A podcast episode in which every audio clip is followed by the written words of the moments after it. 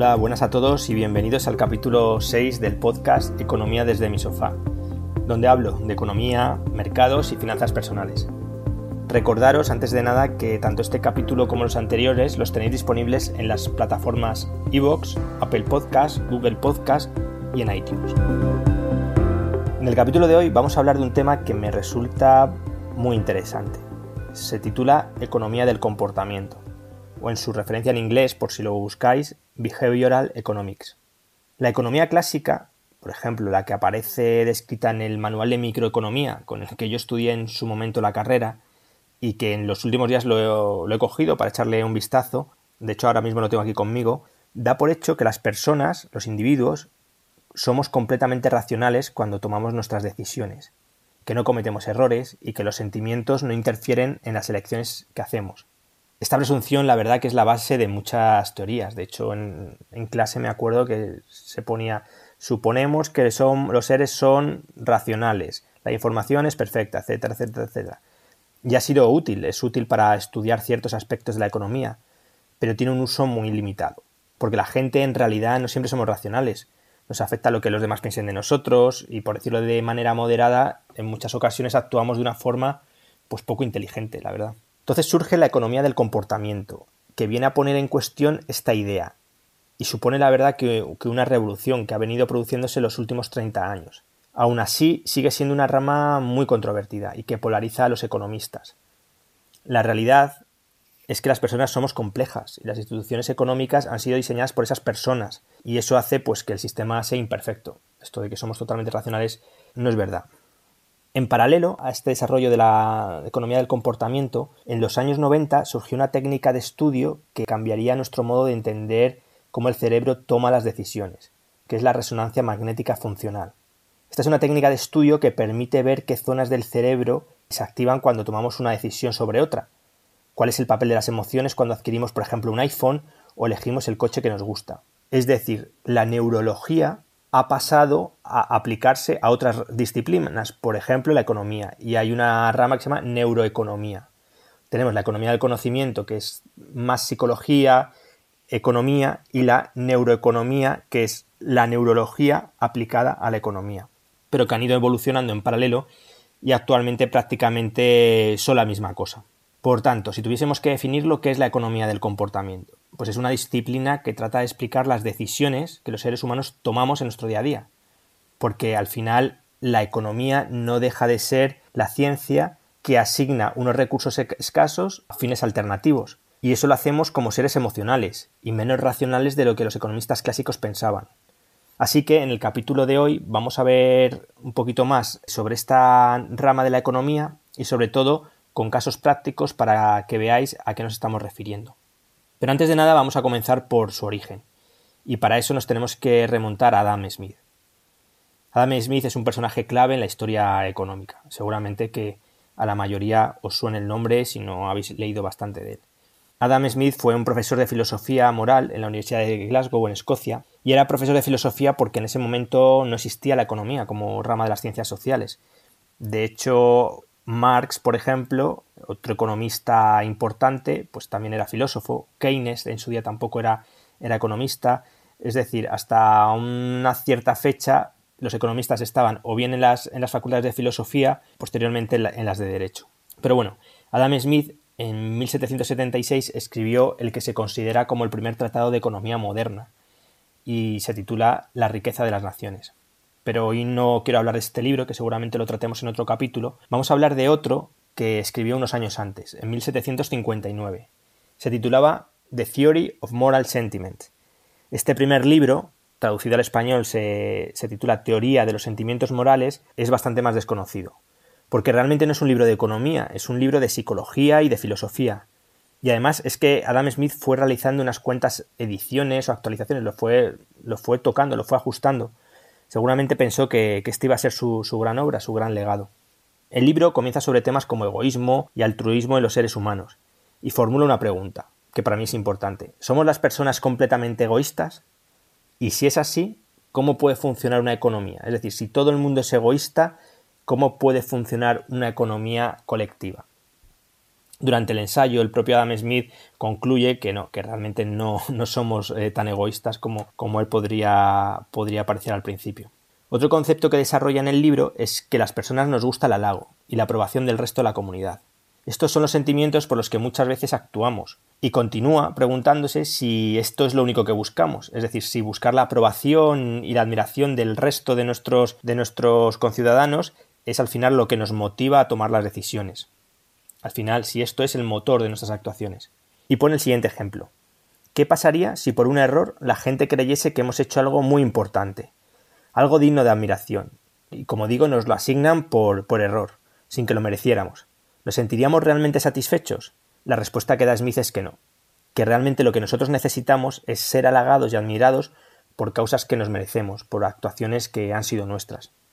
Por tanto, aquí os quería comentar un poquito lo que, de lo que trataba el libro. Podemos considerar que en Adam Smith está el origen de la economía del comportamiento, sobre todo con, este, este libro.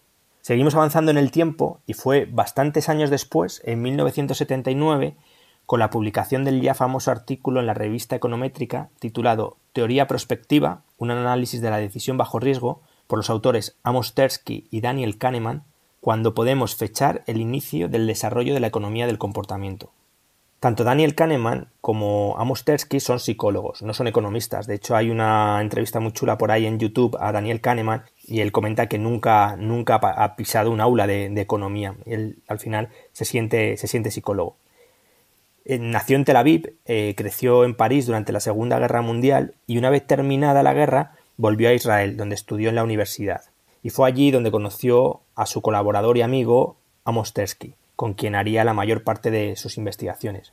Amos Tversky desafortunadamente murió antes de, poder compartir con Daniel Kahneman el premio Nobel de Economía, que éste recibió en 2002. Está por ahí también colgado en YouTube, eh, donde Kahneman no se olvidó de recordar a su viejo amigo Tversky, pues bueno, pues todas las investigaciones que habían hecho juntos cuando recibió ese premio. La historia es que el, el premio Nobel de Economía, aparte de merecerlo, pues tienes que estar vivo para que te lo entreguen.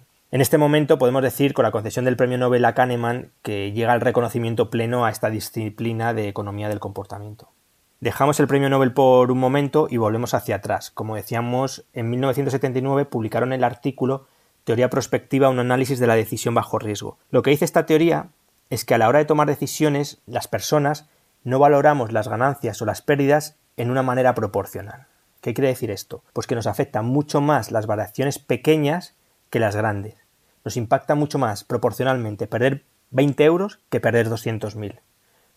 Es decir, nos centramos en los pequeños cambios, en, el hoy, y no tanto en los grandes y en el futuro. Esto que os estoy contando es el, paper, el, artículo inicial, pero bueno, esta teoría luego ha ido evolucionando e incluso otros autores la, han ampliado. Y además, eh, pues han descubierto que, que hay una simetría entre las pérdidas y las ganancias, llegando a la conclusión de que una pérdida tiene 2,5 veces el impacto psicológico que una ganancia en la misma cuantía. Es decir, nos afectan las variaciones en pequeñas cantidades, pero además nos afectan más perder que ganar. Y es que estos sesgos, cuando se conocen, pues se pueden aplicar en el mundo de los negocios. Por ejemplo, las compañías de seguros, de las que hablábamos en el capítulo anterior. El que no lo haya escuchado puede, puede volver al episodio 5. Diseñarán productos para asegurar importes pequeños, por ejemplo, seguros para móviles, ordenadores de cierta gama, o incluso el seguro de excesos que tanta tradición tiene en España. Y serán muy rentables, cuando realmente nosotros deberíamos centrarnos, digamos, en lo más general, nuestro seguro de vida, en no causar un problema a nuestros descendientes o en el seguro de la casa. Otro punto del artículo de Kahneman es la llamada función de ponderación. Nuestra mente no está preparada para trabajar con probabilidades. Si hay algo que tiene una baja probabilidad de ocurrir, lo redondeamos a cero, es decir, no va a ocurrir nunca. Y si tiene una alta probabilidad, lo redondeamos a uno. Estamos casi seguros de que va a ocurrir. Y hay otra tercera opción, que es que si está cerca del 50%, lo situamos en el 50%. Es decir, que para nosotros solo tendríamos tres opciones. No ocurre nunca, va a ocurrir o tal vez. Pero no podemos eh, jugar con, con probabilidades.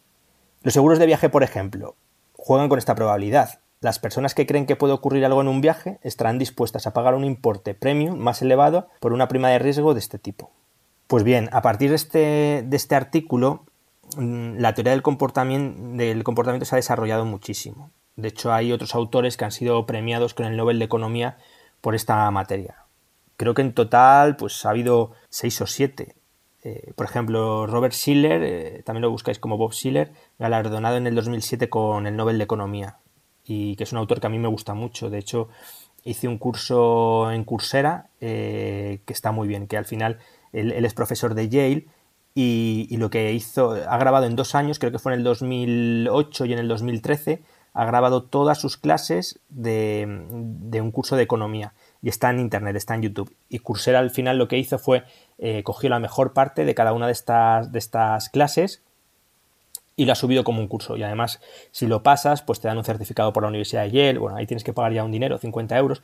Bueno, pero está muy bien. Y la verdad que Robert Schiller lo explica, lo explica muy bien. Ahora os voy a comentar una serie de sesgos que se han ido estudiando y los efectos prácticos en el mundo de los negocios. Voy a empezar por el efecto anclaje. Este sesgo cognitivo, que describe la tendencia que tenemos a confiar demasiado en la primera información que recibimos al tomar las decisiones. El anclaje ocurre cuando las personas usamos esa información inicial para emitir nuestras opiniones o juicios posteriores. Y se basa en un experimento que también hicieron los mismos autores, Kahneman y Tversky. Lo que hicieron fue montaron una ruleta de la fortuna gigante, por decirlo así, y pusieron 200 números, del 0 al 200. Cogieron una serie de voluntarios y formulaban preguntas pues que la respuesta fuese dar un número que, y que probablemente estuviese comprendido entre 0 y 200. Por ejemplo, decían, ¿Cuántas naciones forman parte de la ONU? Y decían, pero espérate, antes de contestar, vamos a tirar la rueda. Y, daban vueltas a, la rueda de la fortuna esta, ¿no? Salía un número y pedían a la gente que respondiera a la pregunta. Lo sorprendente es que los participantes tendían a dar un número cercano al que había salido en la ruleta, que no tenía nada que ver, por supuesto, y que había sido totalmente aleatorio. Os podéis imaginar que esto es totalmente irracional. los participantes al final estaban siendo influidos por algo que no tenía nada que ver. El estudio continuaba y se seguía con una entrevista personal a cada, a cada uno de los voluntarios y, decían que, si realmente habían sido condicionados por el número que, había salido en la ruleta. Y ellos contestaban que para nada, que habría sido casualidad que, fuese tan, tan parecido. Pero el análisis estadístico de todos los que intervinieron pues reflejaba que, sí, que en realidad sí que eh, habían sido influenciados por, por esa información inicial. Esto también lo vemos eh, por ejemplo, cuando hay analistas que tienen que dar precios objetivos de acciones, pues todos son muy parecidos. el que da el primero, si dicen tal acción 1,20, pues el otro dice 1,25, 1,15, pero será raro el que diga esto vale 5 euros. Al final estamos condicionados por, esa, por esa información inicial. Otro sesgo interesante es el sesgo del superviviente. Todos hemos escuchado cómo se menciona a tal o cual persona que ha llegado a ser CEO o director general de, de una compañía a veces se dicen, pues mira, sin estudios ha llegado a ser CEO, o startups que levantaron un montón de millones de, financiación, empezando desde un, desde, un, desde un garaje, y tratamos de ver esos casos específicos como, como lo general. Y lo que ocurre en estos casos es que están viéndose afectados por el sesgo del superviviente. Es ese sesgo cognitivo mediante la cual nuestra visión del mundo se ve alterada de forma que solo vemos el éxito y no el fracaso. Los casos que nos llegan son la excepción, no es lo general, que alguien llega a ser CEO de una multinacional sin tener prácticamente estudios o una empresa que, que ha levantado un montón, que es un unicornio, que ha levantado mil millones de euros, pues son, son excepciones, no, es lo general, ¿no? Y esto se ve muy, muy claro en, en un caso que, que, se produjo en la Segunda Guerra Mundial y era cuando los mandos de las Fuerzas Aéreas Británicas pues, estaban preocupados por la gran cantidad de bajas que, experimentaban sus, bombarderos, sus aviones, cuando sobrevolaran eh, territorio alemán en, Europa continental. Pues estaban siendo atacados desde el aire, desde tierra, por todos lados, ¿no? Y, la verdad que la capacidad de maniobra de estos aviones limitaba, pues claro, son aviones que pesan mucho los bombarderos y, les hacían muy, muy vulnerables, no podían, hacer muchas maniobras. Entonces se centraron en perfeccionar el blindaje de esos aviones. Empezaron a hacer un estudios y los militares pidieron ayuda a un matemático de origen que se llamaba Abraham Wall. Al final, cuando empezaban a analizar los impactos, pues la intuición indicaba que los bombarderos pues, debían de ser protegidos en aquellas partes del fuselaje donde se concentraba una mayor cantidad de daños. Es decir, si tú llegaba el bombardero y tenía un ala medio rota, pues decía, oye, hay que reforzar este ala porque si no, no se va a caer, va, a ser derribado. Sin embargo, y aquí viene lo, lo novedoso, es que Wall entendió rápidamente que estaban siendo víctimas del sesgo del superviviente, ya que si un avión era capaz de volar de vuelta a Inglaterra con, semejante cantidad de daños, era precisamente en esos lugares donde no había que protegerlo. En este caso no había que observar a los bombarderos que habían sobrevivido, sino a los que no habían conseguido regresar. Así que por este motivo, a partir de ese momento, los refuerzos de las aeronaves se concentraban precisamente en aquellos lugares donde los aviones que regresaban a casa no habían sufrido ningún daño. Otro sesgo que os quería comentar es el denominado efecto Van Wagon o fenómeno de arrastre. Y trata, explica por qué las personas cambian su opinión al ver una corriente de pensamiento a la que siguen muchas otras. Este sesgo pues, surgió del estudio eh, de, que los votantes tendían a apoyar mayoritariamente aquellos partidos políticos que tenían una mayor de voto en las encuestas, sin importar demasiado su programa electoral. Es decir, cuando empezaba a crecer un partido, pues iba sumando gente y esto le aportaba muchos votantes. Además de en política, este sesgo es aplicable en el marketing, en los negocios. Cuando existe un grupo de personas que prefiere un producto determinado y comienzan a comprarlo, rápidamente el número de las que sientan preferencia por ese producto y desean adquirirlo crece, y por consiguiente las ventas y el negocio para esa empresa. Otro sesgo importante es el error de confianza e ilusión de control. Y es que, aunque existen excepciones, los humanos por lo general tendemos a vernos a nosotros mismos como más inteligentes, guapos y trabajadores, y con mayores conocimientos de lo que en realidad somos o tenemos. Y además, tenemos una gran resistencia a cambiar nuestra opinión ante lo que nos dicen o recomiendan los demás. Para estudiar esta ilusión de control se llevó a cabo un experimento muy, muy interesante. Eh, se tomaron dos grupos de individuos, a los que se le entregaron billetes de lotería. A uno de los grupos se le permitió que sus miembros eligiesen por ellos mismos los, billetes, los números que, les iban a tocar, mientras que al otro directamente se le entregaron los billetes al azar. Posteriormente se les intentó comprar los números. Y curiosamente lo que, lo que se descubrió aquí es que aquellos a los que se les había entregado los números vendieron los billetes por un precio cuatro veces menor que aquellos que eligieron los números. Evidentemente, la matemática, la probabilidad era la misma para los dos tipos de billetes, pero los que eligieron tenían una ilusión de control que llevaba a pensar que sus números eran los que iban a tocar. Hasta aquí os he ido contando un poquito los casos. Si os interesa este tema de la economía del comportamiento, la verdad que hay, hay bastante literatura con ejemplos prácticos, hay vídeos en YouTube, em, hay clases. Yo todas las referencias que he utilizado para el podcast lo, lo voy a dejar en mi blog, en economiadesdemisofá.com. Pero antes de terminar por hoy, voy a recomendar, como siempre, un libro. Ya que en el capítulo primero, en el episodio 1 del podcast, recomendé el, libro de Pedro Bermejo, pues ahora voy a recomendar otro de un autor que ha estado saliendo durante todo, todo, el capítulo. Se titula Pensar rápido, pensar despacio, de Daniel Kahneman. Fue publicado en el 2011 y ha sido pues un bestseller mundial. Ha sido traducido en 35 idiomas, la verdad que está muy bien. En este libro, eh, Kahneman lo que nos explica son los dos sistemas que modelan cómo pensamos. Y los llama así sistema 1 y sistema 2. El sistema 1 es un sistema rápido, intuitivo y mencional. El sistema 2 es más lento, es el que nos cuesta trabajo, es deliberativo, es lógico. La verdad que va poniendo ejemplos y está muy interesante. Hay un vídeo también en YouTube donde de una charla de una hora de presentación del libro donde cuenta también las partes más, más importantes y con ejemplos que también lo pondré en el blog. Pues nada más, espero que os haya gustado el capítulo de hoy, me despido hasta la semana que viene y ya sabéis que me podéis encontrar eh, pues en las redes sociales, en el blog y la semana que viene nos escuchamos en el podcast. Un abrazo a todos.